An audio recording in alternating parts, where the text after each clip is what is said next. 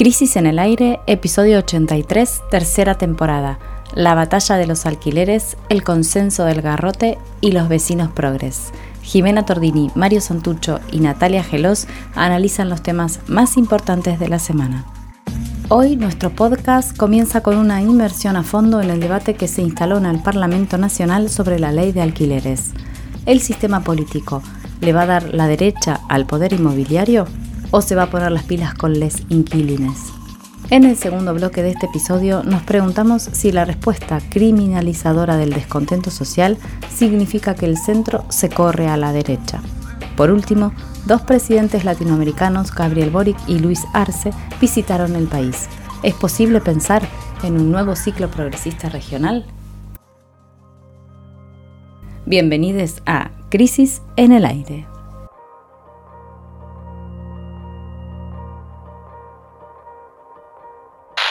Luego del cimbronazo generado en la coalición oficialista por el acuerdo con el Fondo Monetario Internacional, abril parece haber arrancado con un nuevo dinamismo político cuyo motor está en el Parlamento.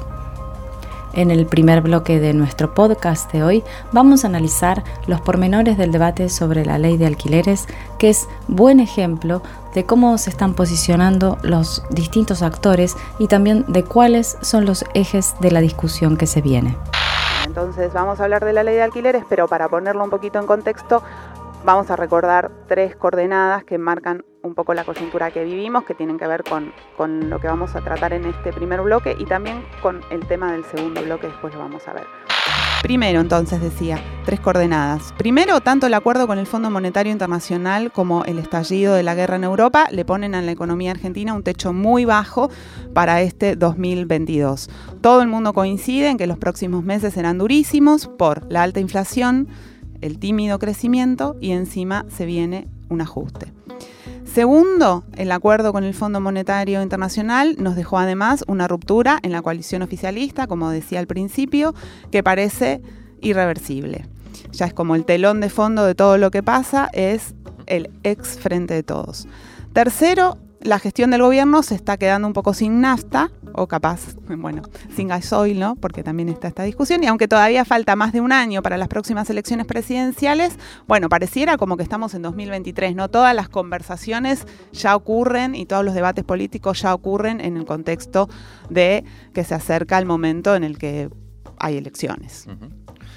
Exactamente, Jimé. Y en este contexto, otro poder institucional que parecía estar bloqueado ¿no? Eh, a principio de año, eh, recordemos, estamos empezando abril y, todavía venía un poco eh, detenido. Solamente se había activado para aprobar el acuerdo con el FMI, después estaba eh, bloqueado por, sobre todo, la falta de acuerdo entre oficialismo y oposición para repartirse las autoridades de las comisiones que son las que activan en el Congreso el trabajo de deliberación, digamos, ¿no? Como uno sabe, alguien propone una ley, pasa a una comisión, se genera un dictamen y después pasa al recinto donde se vota. Esas comisiones estaban, este año no abrieron todavía porque no hay acuerdo entre, por, esto que decías antes, del el acercamiento de la instancia electoral, entonces no se ponen de acuerdo para gestionar. Pero la semana pasada, como recordamos y hablamos acá en el programa anterior, se movió la dispero con un proyecto que fue motorizado por el kirchnerismo, que tiene como objetivo constituir un fondo para pagarle al FMI en base a un impuesto a quienes se fugaron las divisas durante los últimos años. Sobre eso, como decía antes, hablamos en el programa anterior, así que si no lo escucharon, quienes nos están oyendo, les recomendamos que busquen el podcast en nuestro canal de Spotify eh, de la semana pasada, que está bien interesante y ahí se pueden enterar de, de qué trata ese proyecto. Ahora, ese proyecto de ley había ingresado por el Senado, que está presidido por Cristina Fernández de Kirchner, la vicepresidenta. Esta semana lo que se activó fue la Cámara de Diputados, cuando el martes logró reunirse la Comisión de Legislación General con el solo objetivo de tratar una ley, que es la ley de alquileres, ¿no? De modificarla. en una exigencia, es, eh, a partir de una exigencia que viene desde hace varios meses, del mercado inmobiliario para, bueno, dejar a un lado las modificaciones, las, conquistas que había logrado esta ley y poder exprimir aún más a las y los inquilinos. Es decir, en cierto modo uno podría decir que pasa lo contrario en pasan cosas opuestas en la Cámara de Diputados y en el Senado. Mientras desde el Senado bajan, desde la Cámara Alta bajan proyectos que uno podría de, caracterizar como populistas, entre comillas, desde la Cámara de Diputados parece moverse más al ritmo de iniciativas que uno podría llamar, entre comillas, neoliberales, como este intento de modificar la ley de alquileres. ¿Qué pasó entonces? ¿Por qué se activó? Bueno, como no hay comisiones que puedan recibir los proyectos, tal, y como decíamos antes, eh, desde la oposición de Juntos por el Cambio se amenazaba y se empezó a agitar la posibilidad de llamar a una sesión especial para modificar la ley de alquileres y esta ley, la modificación de la ley de alquileres, es un poco la bandera de la oposición hoy porque se, se un poco, se sienten en cierto modo fuertes en ese tema. Viendo que se le podía escapar de las manos la gestión concreta de la dinámica en la Cámara de Diputados, el presidente de la Cámara, Sergio Massa, acordó con los titulares de los bloques de la UCR, Mario Negri y del PRO, Cristian Ritondo, crear esta comisión de legislación general donde eh, que se, confirmó el martes, para encauzar institucionalmente este asunto. Así fue entonces que se habilitó la posibilidad de modificar la ley de alquileres y durante todo abril vamos a ver cómo se despliega el debate en comisión con la intención de que a comienzos de mayo se firme un dictamen y se vote la modificación de la ley en el recinto. La pregunta es, ¿por qué el macrismo toma como bandera la ley de alquileres? Hagamos un paréntesis para comentar que el mismísimo Macri hizo esta semana un, un, alto, me, trabo, en el viaje que estaba haciendo por primer mundo. Ahora anda por Estados Unidos, luego de haber sido eliminado en el Mundial de Bridge, que se jugó en Italia. Y entonces hizo un alto para bardear en Twitter con el siguiente mensaje. Dijo, tuiteó, la ley de alquileres es una muy mala ley que claramente fracasó. Tenemos que derogarla y tomarnos el tiempo para hacer otra que resuelva el problema. Hay que dejar de complicarle la vida a la gente que ya la tiene demasiado complicada. Eso tuiteó Macri. Lo que dice no es más que lo que viene vociferando desde el, desde el, momento mismo en el que se sancionó la ley en junio de 2020 y lo que dicen los principales medios de comunicación y casi la totalidad del sistema político. Incluyendo, por ejemplo, a Sergio Massa, que a fines del año pasado dijo casi textual lo mismo que tuiteó Macri. La ley de alquileres fracasó. También el presidente Fernández pidió modificarla en su discurso de apertura de sesiones el primero de marzo y hace poco dijo en uno de sus raptos de opinador, es obvio que no funcionó y que le complicó la vida a los inquilinos. De vuelta, ¿no? Han sido casi dos años de una campaña feroz de desprestigio y derribo orquestada desde el poder inmobiliario, que además prácticamente se declaró en rebeldía y decidió no cumplir varios aspectos de la normativa. Y obviamente el Estado, frente a ese amontinamiento de los propietarios, en lugar de endurecerse como hace con los que no tienen laburo, simplemente, claro, vamos a hablar de eso después, simplemente se declaró impotente y dejó hacer. Bueno, la cuestión es que no solo eh, los propietarios, los medios, los dirigentes políticos hicieron toda esta campaña contra la ley eh, y, digamos, oponiéndose a la regulación, que es algo bastante previsible, ¿no? Que la gente que es propietaria extrae una renta, se oponga a que su renta se reduzca, etcétera, sino que también muchos inquilinos y muchas inquilinas están convencidos de que la culpa de los aumentos de los alquileres a un ritmo bastante acelerado, más acelerado que antes, la tiene la ley, ¿no? Que es culpa de, por, culpa de la ley su situación empeoró. Esto se fue instalando, hay todo el tiempo notas en los medios que, dicen eso. Sin embargo, en términos em, numéricos es bastante discutible como, como conclusión. O sea, es cierto que el precio del alquiler se aceleró en los últimos dos años, como también el precio de los alimentos y todos los precios de la economía. ¿no? Ahí em, veíamos un, gráfico que está publicado por, por, el INDEC, el Instituto Nacional de Estadísticas y Censos, donde se pone en relación el aumento del nivel general de los precios con el aumento del alquiler de la vivienda y ahí las curvas lo que se percibe claramente es que el aumento del costo general de la vida, o sea, aumentó el costo general de la vida, aumentó el costo de los alquileres, pero lo que se ve claramente en el, en el dibujo, digamos, es que el aumento del costo general de la vida fue un ritmo más empinado que el de los alquileres. O sea, los alquileres aumentaron, pero no aumentaron más que el costo proporcionalmente que el costo general. Sí, en el gráfico que estamos viendo acá, Jiménez, eh, que toma desde diciembre del 2016 hasta septiembre del 2021, o sea, los últimos dos años se nota cómo la, curva se empina a partir de fines del 2018, pero, como decías vos, el aumento de los alquileres no es mayor que el aumento general de los precios los alquileres subieron un montón, pero adjudicar ese fenómeno a la ley promovida por los inquilinos es una construcción interesada, digamos. Es, como un argumento que se armó, que parece que no, no, se puede refutar, como si fuera autoevidente, pero no lo es. Uno de los principales impulsores de la ley de alquileres fue Gervasio Muñoz, presidente de la Federación Nacional de Inquilines. Durante los últimos meses, él fue duramente maltratado en las redes sociales y el sector inmobiliario lo indicó como el enemigo número uno. Le preguntamos por qué hay que defender la ley y esto nos respondió.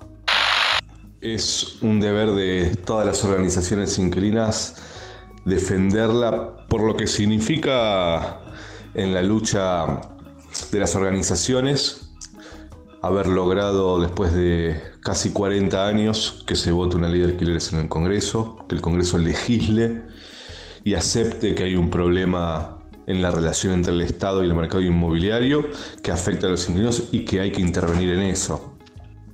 Y por tantos derechos que tiene, eh, que comprende la ley, eh, que tienen que ver con, con, lo económico, con quién paga los impuestos, con eh, cómo se desarrolla la relación entre inquilino y propietario de una forma un poco más igualitaria.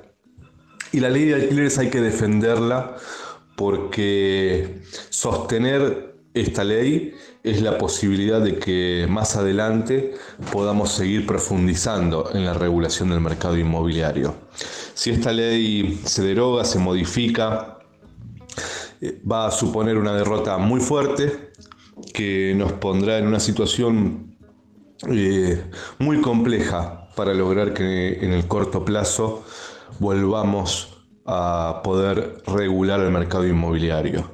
Así que en este momento, a pesar de que la situación es defensiva, a pesar de que eh, la derecha empieza a conquistar el sentido común, no solo de la población, sino de algunos sectores que, son eh, de izquierda o progresistas, a pesar de todo eso y de la campaña feroz que hubo contra la ley de alquileres, a la ley de alquileres la vamos a defender. Bueno, lo escuchábamos a Gervasio Muñoz y viene a la mente un poco, eh, con, todo esto que venimos describiendo, una especie de operación que creo que en el fondo, más allá de la discusión sobre la ley, modificación o no, es la que se quiere instalar y la verdad que estaría bien detectar cómo es esta operación, ¿no? Básicamente consiste en decir, si intentás cambiar las cosas, mejorar un poco el orden de, de la situación, todo va a ser peor así que ni lo intentes. Y algo más profundo, incluso creo yo, si te metes con esa especie de cuestión sagrada de nuestro orden vital, que es la propiedad privada, agárrate porque la vas a pasar mal. Es parecido un poco, siempre me hace acordar esta discusión a lo que pasó con la ley de servicios de comunicación audiovisual, ¿no? Que su fracaso se decretó inmediatamente, incluso cuando nunca pudo aplicarse de todo, en lo que, en lo que se refería, justamente se aplicaron muchas cuestiones de protección de derechos, efectivamente sí, pero las cuestiones que tenían que ver con la distribución de la propiedad quedaron ahí y en realidad no se hicieron diciendo que la ley había fracasado, no que lo que había fracasado era el, impulso estatal de tomar decisiones que afectaran la propiedad. Bueno, es interesante lo, que decís porque eh, tiene reminiscencias, sobre todo en este punto, ¿no? En cómo, el, digamos, el soberano legisla o promueve una ley que después el Estado no logra aplicar del todo. Eh, hay algo también en eso. Pero entonces vamos a eso, vamos a por qué la ley de alquileres fue tan vituperada, ¿no? ¿Por qué tiene tanta, fue eh, considerada tan maldita y está tan en la... Bueno, hay tres o cuatro cosas, solamente tres o cuatro cosas que son las que están en el centro de la discusión y que fueron las que la ley de alguna forma conquistaron. En primer lugar, la duración del contrato de alquiler, que pasó de dos a tres años, como sucede en casi todos los países del mundo. Cuando vos alquilás, tenés tres años posibilidad de vivir según el contrato en esa casa y no dos. Esta es una de las cosas que se quieren eliminar y parecería ser que hay consenso sobre esto en la mayoría del sistema político y se trataría de volver al status quo anterior, que sería volver a los dos años del contrato de alquiler. Segundo, la regulación del precio de los alquileres según un índice que propuso la ley de alquileres que contempla la inflación, pero también el aumento de los salarios. Bueno, eh, y además ese índice eh, la ley dice que la indexación según ese índice tiene que ser anual o sea, la indexación del precio, y no semestral como sucedía antes. Eh, también, según el poroteo, que más o menos se ve venir, este sería otro de los temas exigidos por el mercado inmobiliario en torno al cual habría una mayoría a favor de desregular. O sea, volver a los seis meses, lo cual encarece mucho más. No vamos a meternos, pero claramente eso complica mucho más la situación de los inquilinos. Hay un tercer elemento que estipuló la ley de alquileres, pero que no parece estar en discusión, al menos ahora, en esta instancia. Por supuesto que los que directamente piden derogar la ley, como habíamos visto a Macri, eh, apuntan también a este punto, que es la obligación de registrar los contratos en la FIP. Como cualquier transacción económica que existe en Argentina, tiene que ser regulado por la Agencia Federal de Impuestos, no sé cómo se llama bien, pero eh, directamente esto no existía para los alquileres. Eh, y directamente ha sido incumplido. Acá veíamos que de 3 millones de, contratos de alquiler que se calculan se inscribieron en estos momentos en la FIP, en esto, desde la vigencia de la ley en los últimos dos años, solamente 230 mil, o sea, poquísimos, pero nadie se rasga las vestiduras por este tipo de ilegalidad. No, incluso está totalmente legitimado esto de que no te aceptan pagos por transferencias bancarias, que el alquiler hay que pagarlo en efectivo, por fuera del registro, incluso ahora estaban circulando, bueno, eh, denuncias de que se está cobrando en dólares el alquiler, etcétera. Sí. Bueno, en cada uno de estos ítems, tres ítems que dijimos, no solo en el último, hubo una especie de sedición de los propietarios y las propietarias, un golpe de mercado de baja intensidad, diría yo, que generó precisamente en les inquilines la percepción de que la culpa era de la ley, eh, porque básicamente haberse metido con este tema enojó a los dueños de las casas y entonces todo fue peor. Vamos a escuchar a una diputada de la oposición, Margarita Stolbizer, que integra la Comisión de Legislación General en donde se va a tratar este tema durante las próximas semanas, em, que Margarita Stolbizer parece bastante sensible ante las exigencias del sector inmobiliario y nos dijo esto. La ley de alquileres porque no ha dado los resultados que se esperaban. El Congreso tiene que hacerse cargo incluso de los errores que cometió con la sanción de la ley anterior. Hay varias de las eh, modificaciones que se hicieron que pueden mantenerse, pero otras que dice y llanamente hay que derogarlas. Con el plazo que tiene que volver a ser el de dos años con opción de prórroga, pero no más que eso.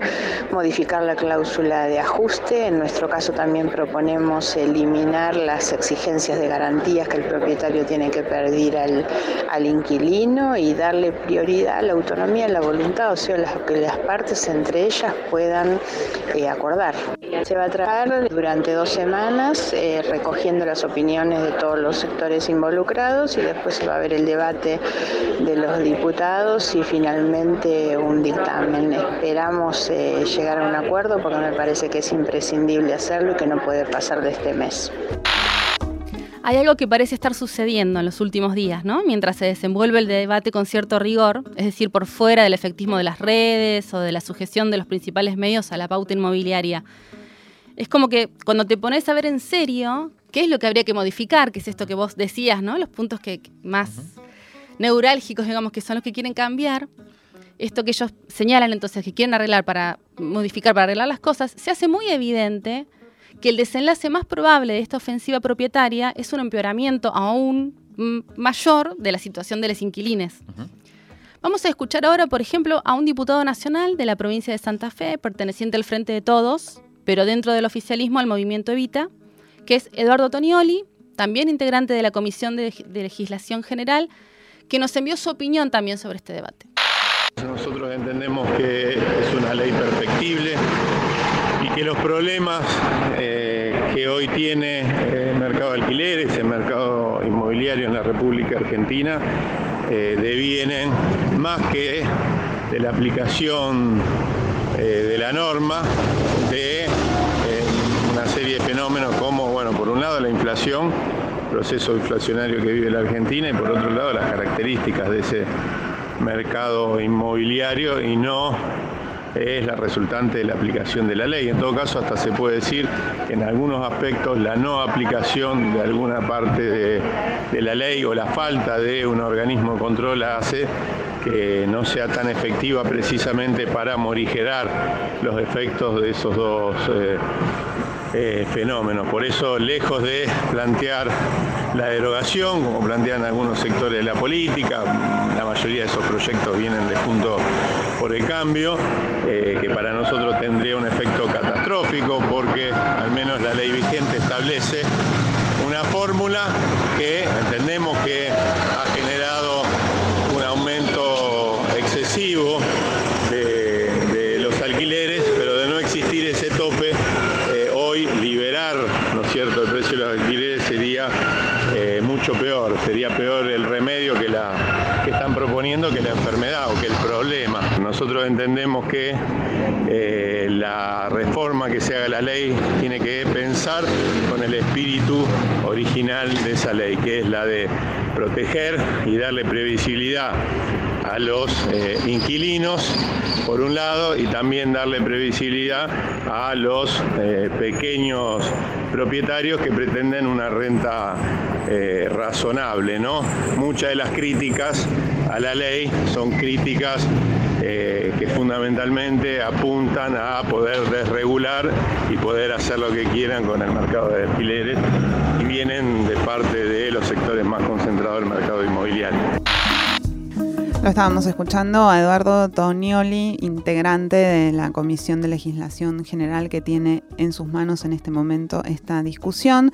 Desde que se votó la ley en 2020, durante la pandemia, aparecieron decenas de proyectos para, bueno, esto, ¿no? Corregir los errores hay un montón, así que no sabemos bien qué va a pasar en la Comisión de, Legislación General precisamente, pero hicimos como un repaso para ordenar un poco la, información hoy disponible. Hay un proyecto de la diputada radical Karina Banfi que propone la derogación de la ley de alquileres, la 27551, y la restitución de los artículos del Código Civil y Comercial anteriores. Corta la bocha, este proyecto es lo que propone Macri directamente.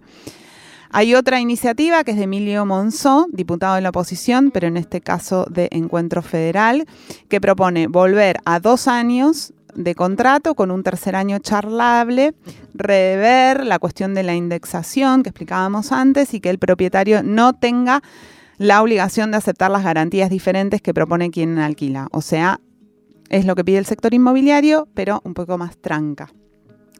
Dentro del Frente de Todos hay dos proyectos que postulan otro tipo de posición. Hay uno de la eh, porteña Gisela Marciota, la diputada, que propone la suspensión de los aumentos hasta que entre en vigencia una nueva ley que se discuta con tiempo, o sea, no esta cosa medio ya ya la reformamos, y que se cree una Cámara Nacional de Alquileres. O sea, es como patear todo hacia adelante, pero sin volver a eh, la situación anterior a la ley, o sea, sin derogar la ley, sino creando otros mecanismos.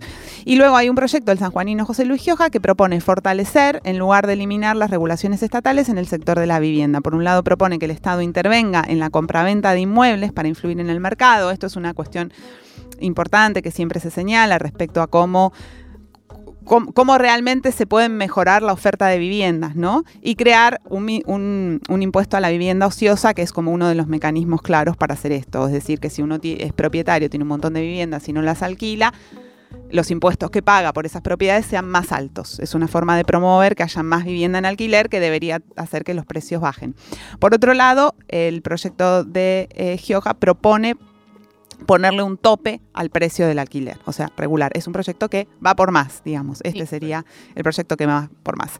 Mientras esperamos a ver si el sistema político finalmente le termina dando el gusto al poder inmobiliario o se rescata de que la prioridad la tienen los últimos, como dijo el Frente de Todos en su campaña electoral, lo verdaderamente urgente es que la situación de quienes no tienen asegurada la vivienda empeora cada día más, en el contexto además de la inflación general. Le pedimos a Lucy Caballero, activista del colectivo Ni Una Menos, que investiga las dinámicas de endeudamiento popular, que nos cuente cómo viene la situación de les inquilines y nos mandó este audio que vamos a escuchar. La discusión de la ley de alquileres se da en una situación económica general marcada por la aceleración de la inflación, por ingresos que no alcanzan, eh, por la consolidación del fenómeno de, los trabajadores pobres, es decir, trabajar incluso de manera formal eh, ya no garantiza escapar de la pobreza. El precio de los alquileres es hoy uno de los problemas principales que afecta a los trabajadores eh, y en ese sentido hay una discusión que se ha instalado, ¿no? que, tiene que ver con eh, con que el acceso a la vivienda está completamente privatizado, ¿no? que no hay regulación, que los propietarios cobran lo que quieren, que hay muy poca, básicamente no hay producción de datos oficiales, eh, y que esto, este fenómeno claramente afecta de manera particular a quienes están en peores condiciones laborales y sobre todo a quienes están en peores condiciones de ingresos. ¿no?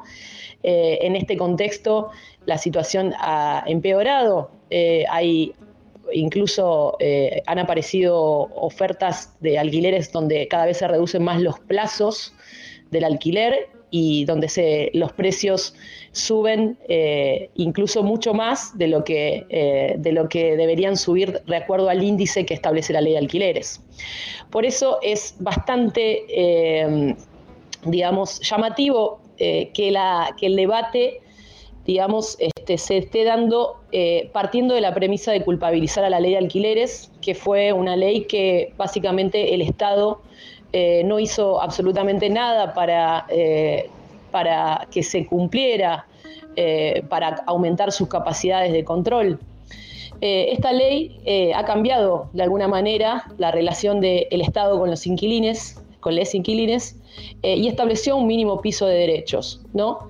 entonces, me parece que hay, un, hay que correr el eje de la discusión porque en esta situación tan complicada y siendo el precio de los alquileres algo del, eh, uno de los principales eh, precios que afectan a los trabajadores, necesitamos que eh, el, debate se centre en cómo regular, por ejemplo, el precio inicial, cómo asegurar los plazos mínimos del contrato que establece la ley, cómo hacer que el Estado garantice, por ejemplo, garantías públicas eh, y cuáles son las capacidades de regulación eh, que hay que eh, aumentar del Estado para proteger a los trabajadores de los abusos del mercado inmobiliario. Bueno, el tema es clave, es apasionante, eh, pero nos apasionamos, pero se nos acabó el tiempo completamente.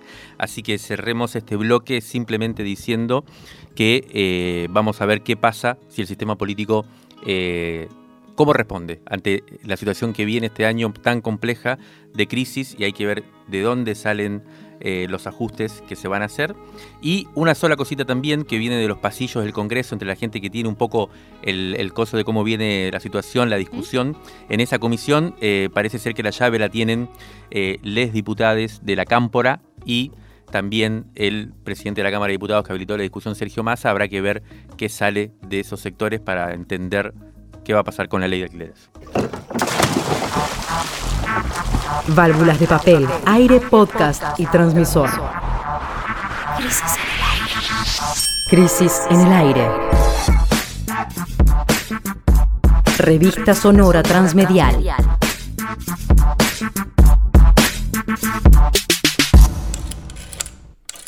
Revistacrisis.com.ar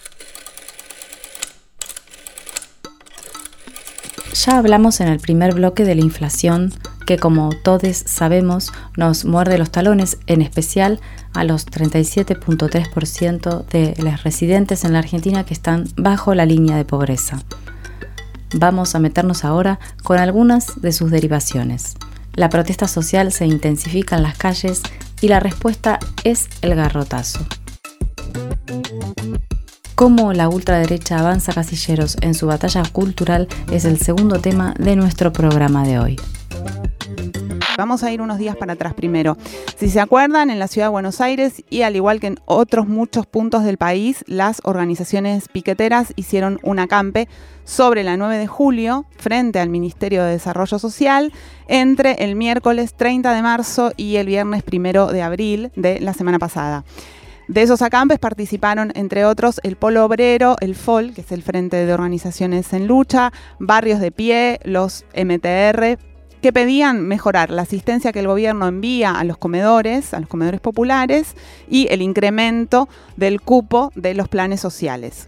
Como suele pasar, el tránsito vehicular, digamos, la circulación de colectivos, autos por esa zona estuvo obstaculizado en la zona del ministerio y alrededores y allí empezaron a trinar los distintos sectores políticos. Es, interesante también eh, relacionar esto con la discusión anterior, del bloque anterior, ¿no? Porque con el tema de los planes sociales pasa algo parecido, con el argumento de que ¿no? Hay que salir hacia adelante con el tema del trabajo. Y de que no es la mejor solución. Sí, lo que se hace es bloquear, o sea, congelar la entrega de salarios sociales, bueno, y, supuestamente la asistencia tan mal vista hoy por la sociedad con este ímpetu de la derecha eh, queda reducida para pesar de los que menos tienen.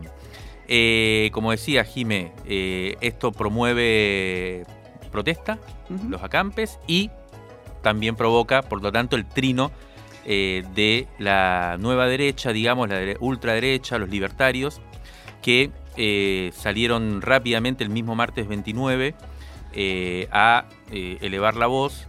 Entre ellos Rodrigo Marra, el, principal Rodrigo Marra, el legislador de la ciudad de Buenos Aires, que convocó, lanzó un movimiento antipiquetero argentino. Así es. el primer tuit de la red social de esta organización decía textual, hola piqueteros, se les terminó la joda.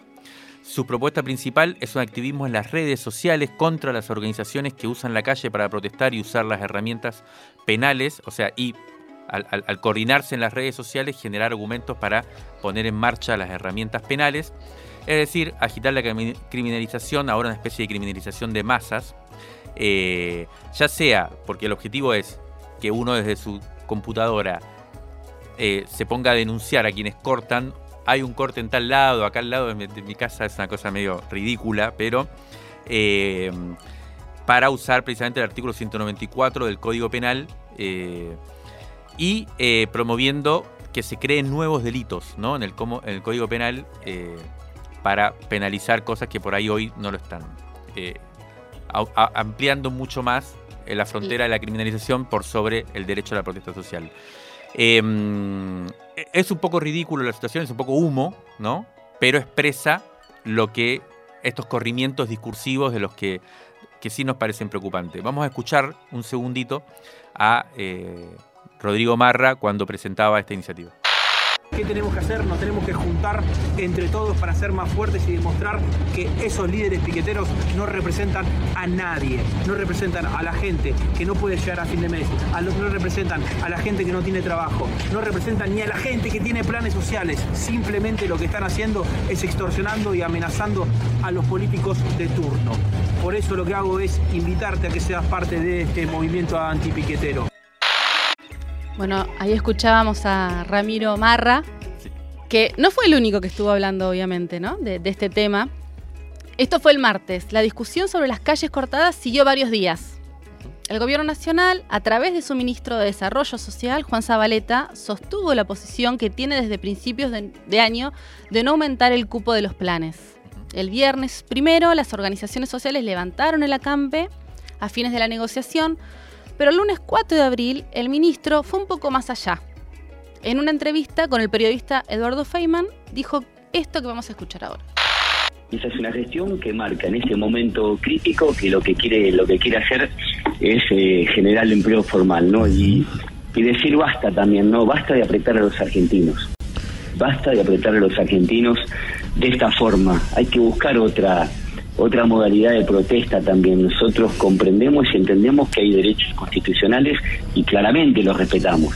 Pero basta de apretar los argentinos. Sentimos que lo que pasa en el 9 de julio es de laburantes contra laburantes.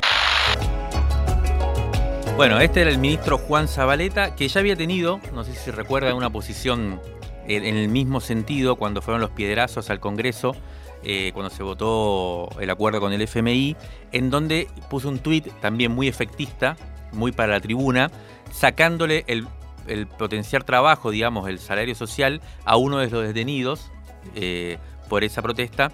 Em, aun cuando su culpabilidad ni siquiera estaba aprobada, digamos, era como eh, una denuncia y él estaba sacando en Twitter el, salario social condenando una cosa, la verdad, bueno, esto, una especie de, cacareo eh, anti-protesta y antipopular en general, viniendo de un intendente del conurbano, un ex intendente y actual ministro de Desarrollo Social. ¿no? Em, es, particularmente alarmante la homología que hay entre el tipo de enunciado que propone el ministro del gobierno del, gobierno del Frente de Todos con el argumento de Marra. ¿no? El acampe es una extorsión, es un apriete en definitiva es una forma de violencia. Eh, es el mismo argumento, a su vez, que usó a princi- desde principio de 2016 Gerardo Morales cuando metió presa a Milagro Sala, ¿no? De-. Por una campe. por una campe, precisamente. Bueno, hasta acá estamos viendo cómo influye en el oficialismo eh, el- ese discurso criminalizante y disciplinador, ¿no? Ahora, un día después, el martes 5, el, último martes de esta semana, fue el turno de Horacio Rodríguez Larreta y esto también fue significativo porque significó eh, también el corrimiento hacia este tipo de discursos más de derecha, digamos, de la figura que eh, personifica la moderación y el centrismo dentro de la oposición de Juntos por el Cambio, ¿no? Sin embargo, salió eh, a, a decir con, con fuerza, a riesgo de quedar como una blanca palomita, o sea, de quedar atrás, de dejar atrás eh, la condición de paloma, eh, dijo lo que vamos a escuchar ahora. supuesto que le vamos a pedir al gobierno que corte los ingresos a la ciudad. Por supuesto que le vamos a pedir al gobierno que corte los planes sociales. Además lo dice la ley, no cumplen las condiciones. Los chicos que estaban acá no estaban en la escuela y el plan dice que los chicos tienen que estar en la escuela, así de claro, que hagan cumplir la ley. Y por supuesto, lo vamos a coordinar y a pedir al gobierno nacional que corte el ingreso. Y desde la ciudad vamos a tener la actitud muy firme, como el otro día, ustedes, todos ustedes lo mostraron, cuando algunos quisieron subir a cortar la autopista, vino la policía y lo sacó. ¿Cómo está la negociación de las organizaciones piqueteras con el gobierno en este momento? Hablamos con organizaciones que llevan adelante los reclamos y estuvieron en los acampes y nos contaron que se abrieron mesas de diálogo sobre algunos temas específicos, como por ejemplo la cuestión alimentaria. Las organizaciones piden acelerar la llegada de alimentos a los centros comunitarios y mejorar la calidad de lo que el Estado les provee. Es un tema ese, ¿no? El de la calidad de los alimentos sí. que estábamos trabajando también. Sí, sí, sí. Desde hace ya varios días que venía tomando como, como escena ese reclamo. Hay expectativas sobre este sobre que este espacio sí dé resultados, que sobre que ese reclamo tenga, digamos, una, una respuesta. Y el otro tema son los cupos de los planes que siguen cerrados. El próximo lunes 11 de abril habrá una nueva reunión. Las organizaciones pedirán que por lo menos se abran altas por bajas. Y ese será el punto principal del que dependa la continuidad del conflicto o no. Bueno, mientras todo esto está ocurriendo, digamos, en el ámbito político, en el que las organizaciones están trasladando a, a hechos de protesta en las calles las demandas de los barrios, digamos, pues no es que las, las organizaciones protestan porque sí, protestan porque la situación eh, social es muy complicada, muy acuciante. Eso es receptado por la política con estos discursos que nuestro compañero Berkovich eh, llamó el consenso del garrote, Esta ¿no? Esta semana, como cierta transversalidad. Bueno, Mientras tanto, el Poder Judicial sigue haciendo su, su trabajo criminalizador que, digamos, no, no, no hay una causalidad directa, pero tampoco es independiente de este clima social, ¿no? Por un lado, el miércoles 6 en la provincia de Jujuy, que la mencionabas antes, Mario, dos dirigentes sociales, Sebastián Copelo del Polo Obrero y Juan Manuel Chorolque del Movimiento Teresa Rodríguez, fueron detenidos por las protestas que hubo la misma semana, la semana de los acampes en Jujuy. Todavía Porque fue están una campe nacional. fue una claro. campe nacional, todavía están privados de la libertad los dos militantes. Los, eh, de- las personas detenidas, las tres personas detenidas durante la protesta contra el Fondo Monetario Internacional el 10 de marzo van a cumplir entre el domingo y el lunes martes un mes de estar presos. Eh, veníamos hablando de ellos en el programa. Ellos siguen presos y nada parece indicar que vayan a salir. Van a cumplir un mes digamos. de prisión preventiva eh, dictaminada por la justicia en la de la ciudad de Buenos Aires. Y ayer viernes, la jueza federal María Eugenia Capuchetti, que tenía también intervención en otros hechos relacionados con la protesta del 10 de marzo, mientras se votaba en el Congreso el acuerdo con el Fondo Monetario Internacional, decidió procesar a otras seis personas por los delitos de intimidación pública que es un delito que tiene de dos a seis años de prisión, o sea que puede tra- transformarse en una condena a prisión efectiva y por los daños producidos al Congreso, por los cuales les trabó a cada uno de estos seis militantes, son todos militantes políticos, un embargo de 6 millones de pesos. Eh, es interesante en el procesamiento, que obviamente es un problema, pues está criminalizando a militantes populares, pero sí es interesante destacar que el procesamiento no incluye la teoría de que se trató de un ataque orquestado contra la vicepresidenta Cristina Fernández de Kirchner, sino que los procesa por los daños al edificio y por eh, este, esta figura de intimidación pública. Bueno, vamos a ir terminando este bloque. Dos cuestiones entonces para remarcar. El Poder Judicial hace su tarea, ya son nueve militantes los criminalizados por la protesta contra el Fondo Monetario Internacional y el sistema político recibe, digamos, este empuje de los discursos de la ultraderecha que van presionando, transformando un poco el centro en una posición de derecha. Ya salió el número 51 de Revista Crisis, Audacia Cero. Apuntes para comprender la crisis del gobierno del Frente de Todos. Pedila ahora mismo en revistacrisis.com.ar. Ale Berkovich destripa el acuerdo con el fondo. Conversación con los jóvenes por el clima sobre cómo hacer política cuando no hay futuro. Mario Santucho viajó a La Habana y entrevistó a Silvio Rodríguez. ¿Qué pasa en Cuba después de las protestas? Y mucho más.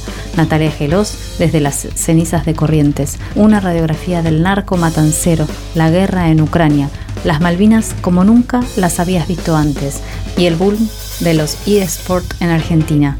Suscríbete y te la mandamos sin costo de envío a todo el país. Crisis, una revista que te queda.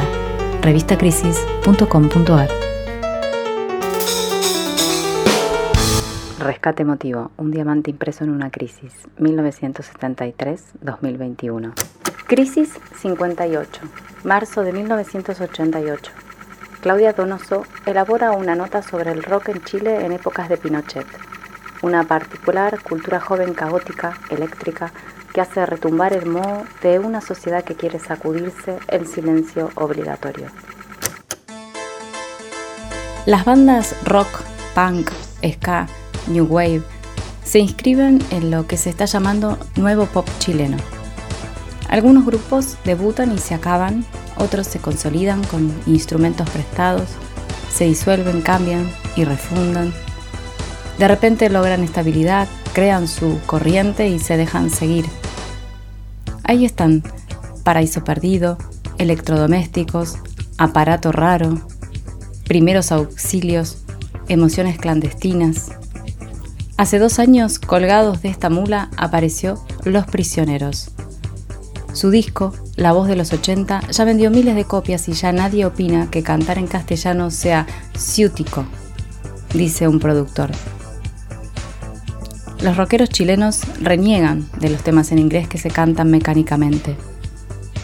Las sesiones de rock son multitudinarias y el entusiasta auditorio repudiaría cualquier conformismo o conciliación oficialista.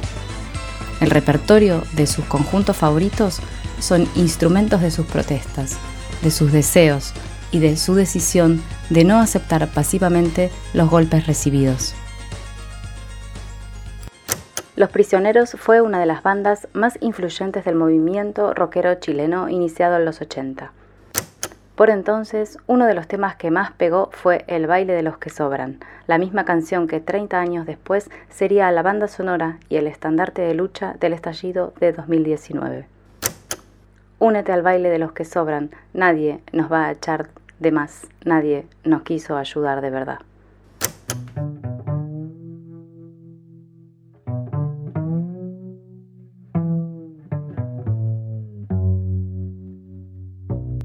Esta semana, dos presidentes sudamericanos estuvieron en Buenos Aires. El domingo llegó el recién electo presidente chileno Gabriel Boric. En lo que fue su primera visita oficial como mandatario a otro país, eligió la Argentina. El jueves fue el turno del presidente boliviano Luis Arce. En este tercer bloque vamos a repasar un poco qué dejaron esas visitas y aprovecharemos para abordar una pregunta que anda sobrevolando desde hace algunos meses de cara a las eventuales victorias de Pedro en Colombia y Lula en Brasil en mayo y octubre de este año respectivamente.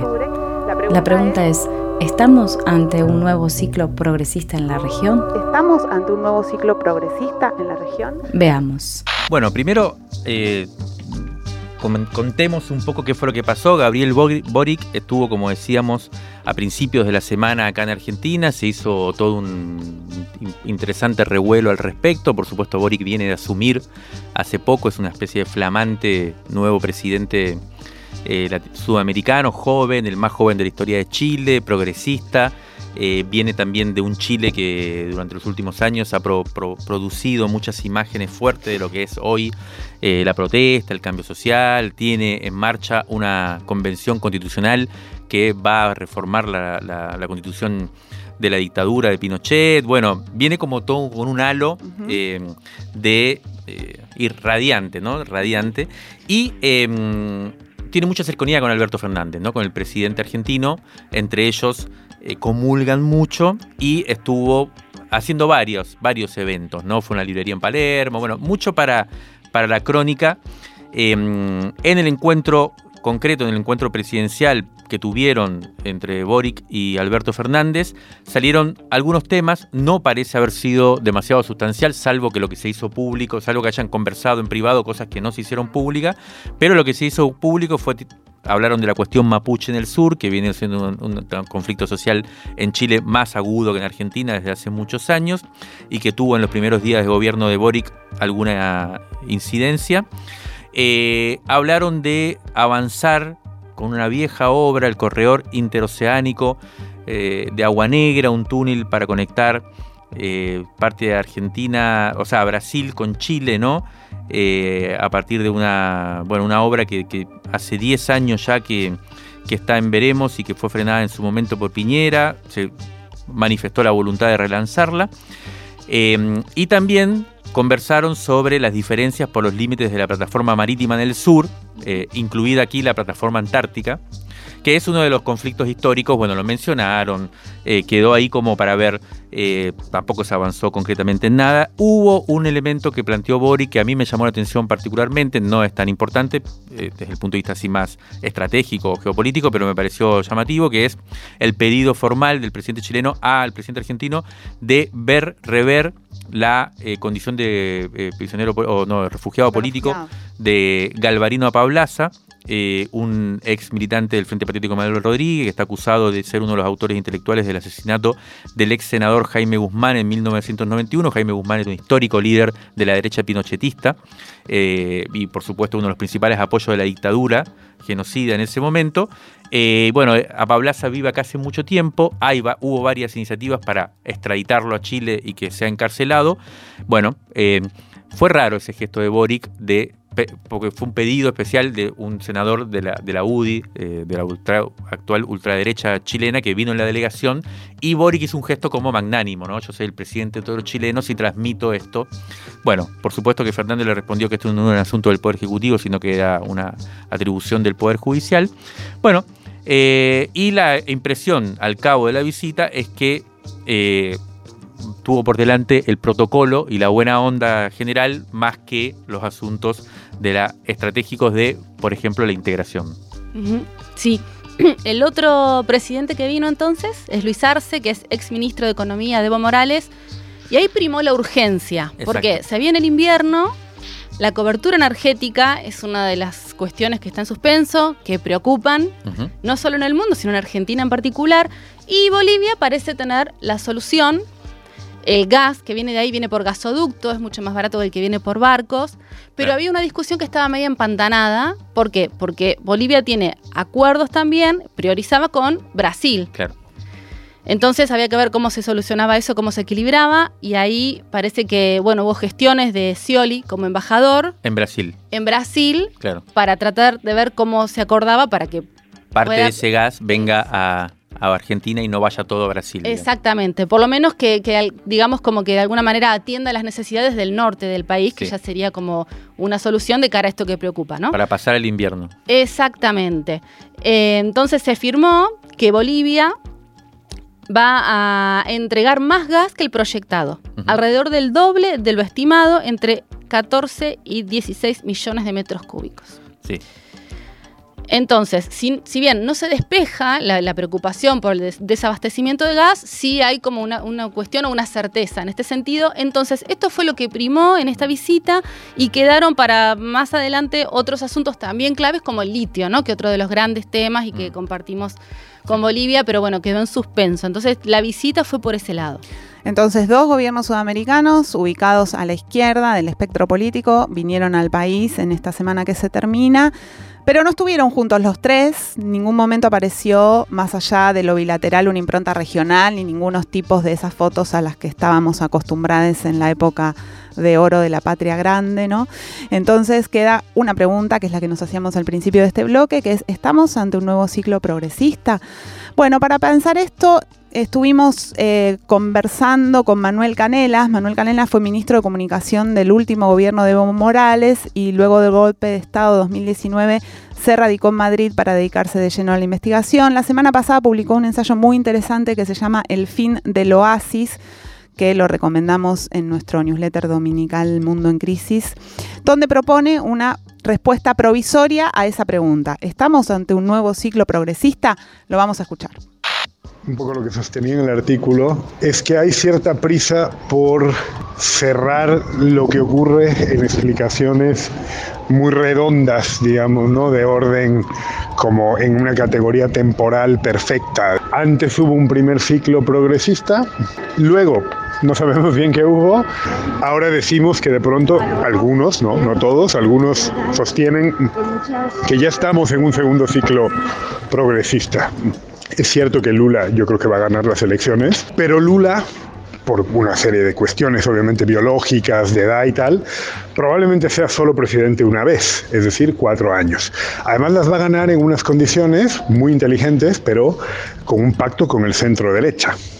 Entonces eso siempre te modera un poco, como, como modera Gabriel Boric. Eh, el pacto que tiene con el centro izquierda tradicional. Entonces, no son, no parece que sean gobiernos con las condiciones, con la agenda compartida, ni con la durabilidad necesaria para hablar propiamente de un segundo ciclo, ¿sabes? Entonces, por, esta serie de cosas, yo creo que es apresurado eh, el ya sentenciar que vivimos un segundo ciclo, puede ser un, segundo momento de una serie de victorias electorales de la izquierda, eso sí, pero no, pero creo que no es, es muy apurado decir lo de, lo de un segundo ciclo. Bueno, lo escuchábamos a Manuel Canelas, eh, como decía Jime, respondiendo de una manera bien interesante a la pregunta que proponíamos, y cerremos, si les parece, con una con otra pregunta que viene de la mano, ¿no? Si hay un ciclo progresista, entonces sí puede, uno puede pensar en que hay, estamos a las puertas de una estrategia regional que pueda aparecer de alguna manera para salvarnos de este momento muy complicado de crisis global con muchas expresiones en el plano nacional. ¿No hay posibilidades de encarar de manera regional juntos con, los países vecinos una estrategia, bueno, de todo tipo? Em, Argentina casi ni, nos enteramos, pero está presidiendo en este momento eh, la Comunidad de Estados Latinoamericanos y Caribeños, la CELAC, que fue el organismo regional más importante que emergió de la primera ola, digamos, que, antes mencionaba Jiménez, de, gobiernos progresistas. O sea que no hay mucha actividad por ese lado. Y hay un hecho que, si les parece, con esto cerramos y ya nos metemos en, el bloque que viene, digamos, en, el Mundo en Crisis, lo estamos acá, ya tenemos acá a Marco Terucci que va a estar pronto con nosotros, pero que tiene que ver con la guerra, ¿por qué? Porque tiene que ver con la guerra eh, en, Europa, porque esta semana hubo una votación en la ONU donde Estados Unidos propuso expulsar a Rusia del Consejo de Derechos Humanos que también está presidiendo eh, Argentina en este momento. Y ahí se vio muy claro, lo, lo, propuso expulsarlo por supuesto por la invasión a Ucrania, ¿no? Em, y se expresó muy claro esta división que hay entre los países de la región. Acá tenemos como los países cómo votaron y básicamente lo que uno puede decir es que Argentina votó a favor de la propuesta de expulsar a Rusia de la Comisión de Derechos Humanos, mientras Brasil y México, los otros dos grandes países de la región, se abstuvieron. Es decir, que el voto latinoamericano del G20 eh, no, no coincidió. A su vez, Brasil se abstuvo y Argentina, Paraguay y Uruguay votaron a favor, o sea que el voto del Mercosur tampoco coincidió. México se abstuvo y Colombia, Chile, Perú y México votaron a favor, o sea que el voto, o sea, México se abstuvo mientras Colombia, Chile y Perú votaron a, favor, o sea que el voto de la Alianza del Pacífico tampoco coincidió y tampoco hubo coincidencias en el seno del CARICOM, que es el otro organismo regional, en este caso del Caribe, eh, y del SICA. Bueno, en síntesis, las novedades de esta semana parecen mostrar que más que un ciclo progresista ya en movimiento, ya en funcionamiento, lo que se impone van siendo respuestas inmediatas en clave nacional, mientras se postergan las iniciativas colectivas regionales que podrían abrir un camino alternativo eh, propenso a las definiciones soberanas. ¿no? El asunto es que esta es lo que necesitamos ahora, esta capacidad de imponer una soberanía a partir de la reunión regional. Análisis político en movimiento para tirar del hilo de la coyuntura. El aire, está en crisis. El, podcast está al aire, está al aire.